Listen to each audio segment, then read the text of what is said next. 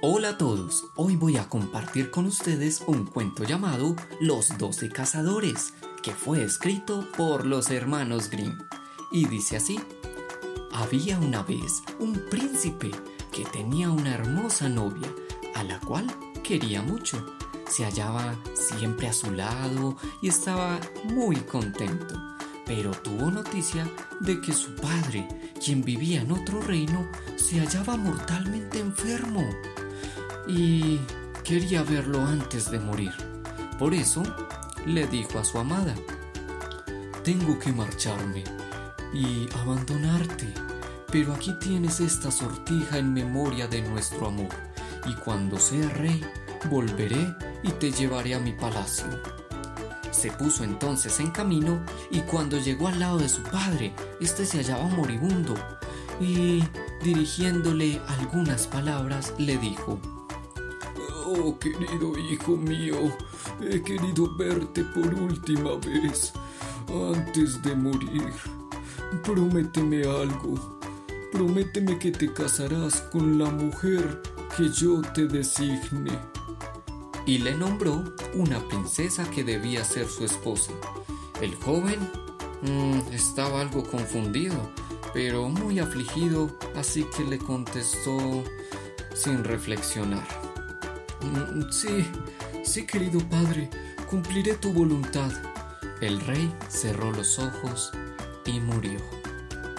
Comenzó entonces a reinar el hijo y transcurrido el tiempo de luto debía cumplir su promesa, por lo que envió a buscar a la hija del rey con la cual había dado palabra de casarse.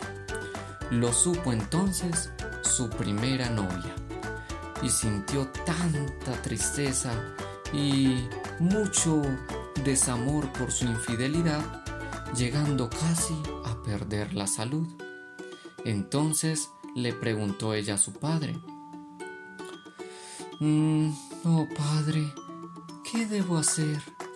Su padre le dijo, Dime querida, ¿qué te falta? Eh, o dime, ¿qué es lo que tienes? Cuéntamelo. Reflexionó ella un momento y después le contestó, Querido padre, quisiera encontrar once jóvenes iguales a mi rostro y estatura. Así podría ir a trabajar al palacio de mi amado. El padre le dijo, Pues está bien, hija. Si así lo deseas, pues lo haremos. Y mandó a buscar por todo el reino once hermosas doncellas que fueran iguales a su hijo, tanto en rostro como en estatura. Y cuando las hubo encontrado, se vistieron todas de cazadores. ¿Mm? Sí, de cazadores. Lo hicieron con trajes exactamente iguales. Así que la joven se despidió de su padre y se marchó con sus compañeras a la corte de su antiguo novio. Allí preguntó si necesitaban cazadores y si podían entrar todos en su servicio. El rey la miró y como no la reconoció, pero como eran siempre mm, necesarios los cazadores y además todos se veían jóvenes, dijo que sí, pues los recibiría con gusto. Y así quedaron los doce cazadores al servicio del rey. Pero el rey tenía un león, que era un animal mágico, pues sabía todo lo oculto y secreto. Y una noche le dijo, ¿Crees que tienes doce cazadores? Sí, contestó el rey, los cazadores son doce. Pero el león añadió, te engañas. Te engañas. Son en realidad doce doncellas. El rey replicó. No puede ser verdad. ¿Cómo me lo probarás? Manda de echar guisantes en tu cuarto, replicó el león. Y lo verás con facilidad. Los hombres tienen el paso un poco firme cuando andan sobre los guisantes ninguno se mueve, pero las mujeres eh, suelen caminar con un tanto de inseguridad, vacilan y los guisantes ruedan. El rey siguió su consejo y mandó extender los guisantes. Mas un criado de él, que quería mucho a los cazadores, cuando supo que esto eh, comprometía la estancia de los cazadores y que debían ser sometidos a una prueba, se los contó diciéndoles, eh, el rey, el, el rey ha, ha dicho que el león ha querido probar si ustedes son mujeres. Se lo agradeció entonces la princesa y dijo a sus doncellas, eh, vayan con cuidado y anden con paso fuerte por los guisantes. Cuando el rey llamó entonces al día siguiente a los cazadores y fue a su cuarto, donde estaban los guisantes, comenzaron todas a andar con fuerza y con paso firme. Y seguro, ninguna pudo caerse o incluso vacilar. Ni una sola rodó ni se movió. Así que, cuando se marcharon, dijo el rey al león, Me has engañado, andan como hombres.